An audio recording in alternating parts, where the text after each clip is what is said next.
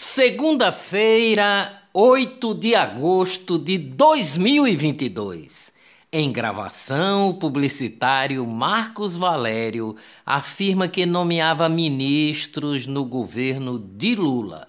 Operador do mensalão, convidado pela segunda vez a prestar depoimento na Câmara dos Deputados, fala da intimidade que tinha com o ex-presidente é o que revela a revista Veja desta semana.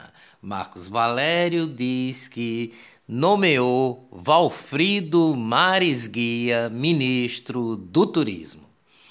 Preço médio do litro da gasolina foi de R$ 6,50 nos postos de combustíveis do país em julho o que configura uma queda de 14,01% em relação a junho. O etanol foi vendido a R$ 5,50 e ficou 8,34% mais barato em comparação com o mesmo período.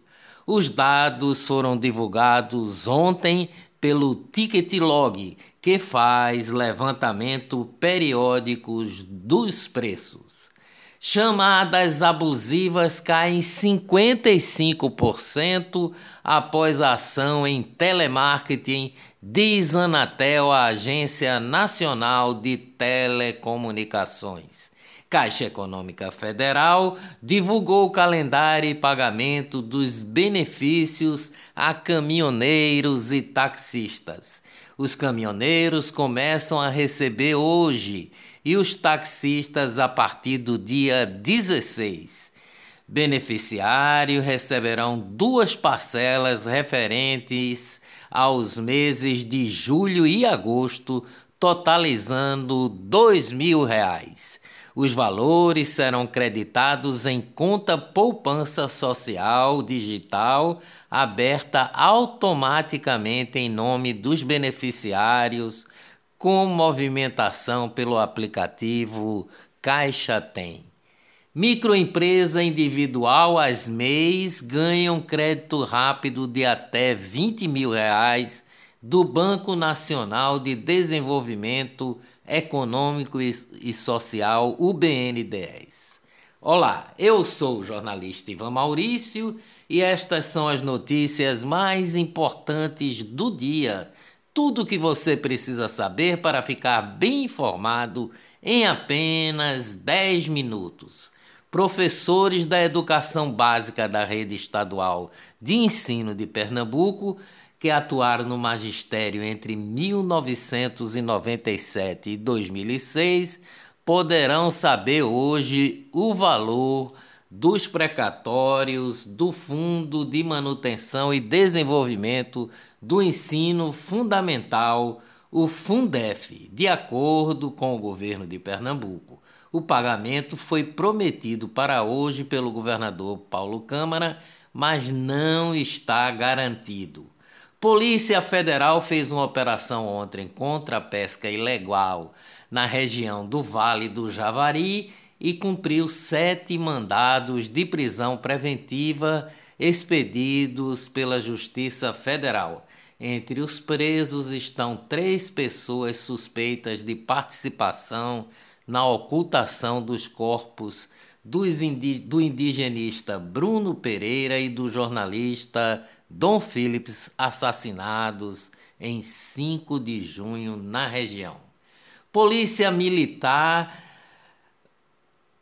de São Paulo está detendo o policial militar suspeito de atirar em campeão mundial de jiu-jitsu que foi preso após decisão da justiça.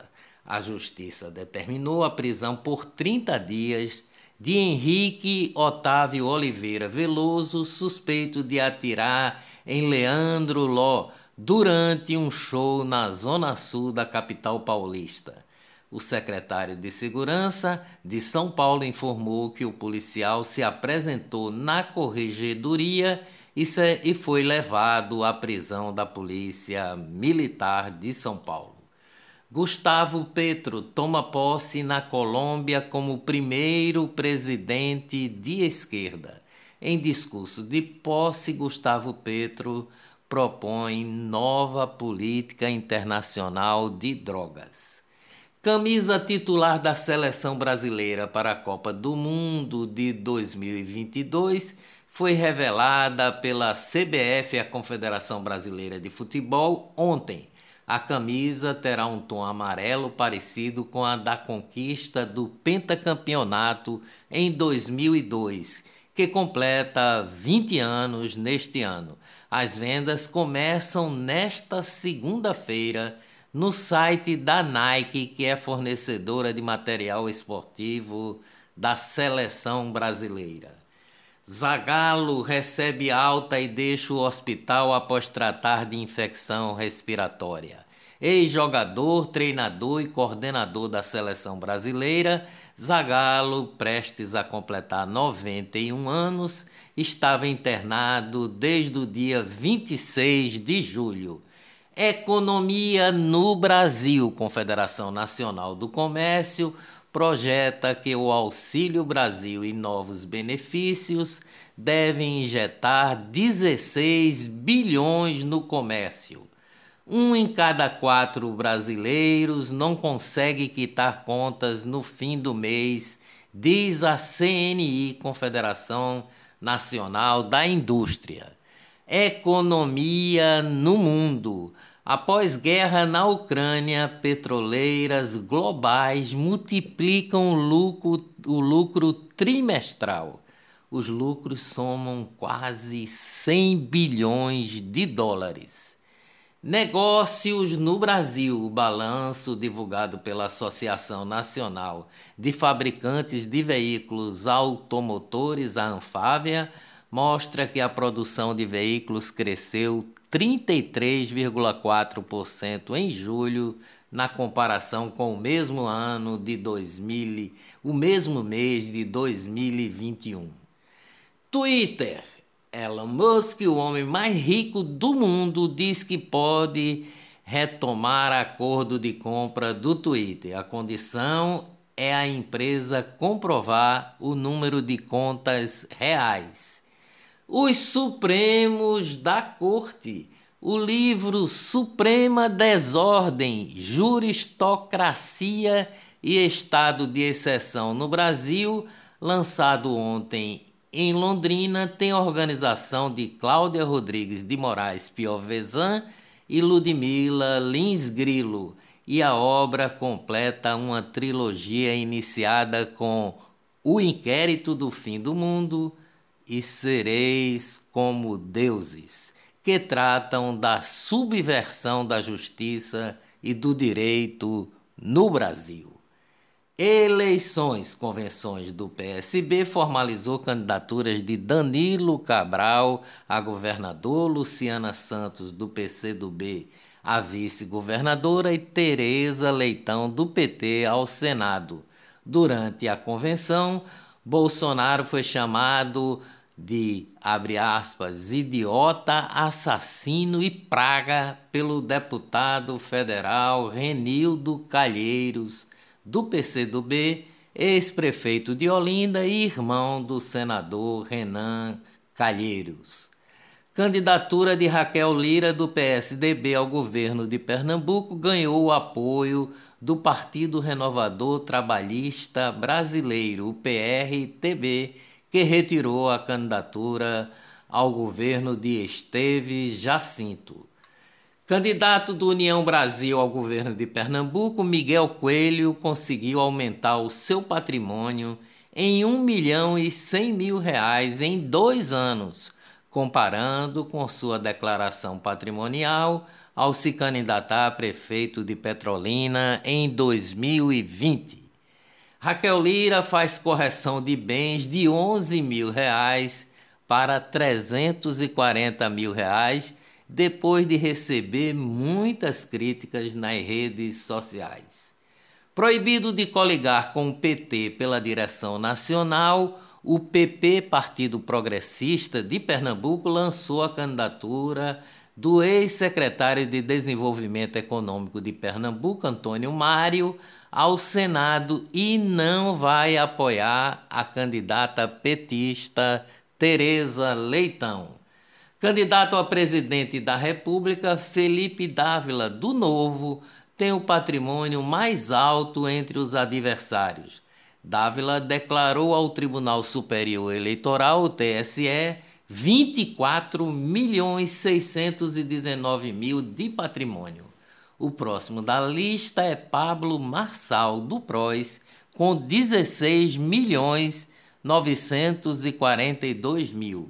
Ex-presidente Lula declarou ao TSE ter 7 milhões 423 mil reais de patrimônio. São 6 milhões e 500 mil a mais em comparação com 2006, quando Lula declarou ter patrimônio de 839 mil reais. A renda de Lula, porém, diminuiu em relação a 2018. Ainda não estão disponíveis as declarações de Jair Bolsonaro do PL, Ciro Gomes do PDT, José Maria Emael da Democracia Cristã, Soraya Tronic da União Brasil e Roberto Jefferson do PTB.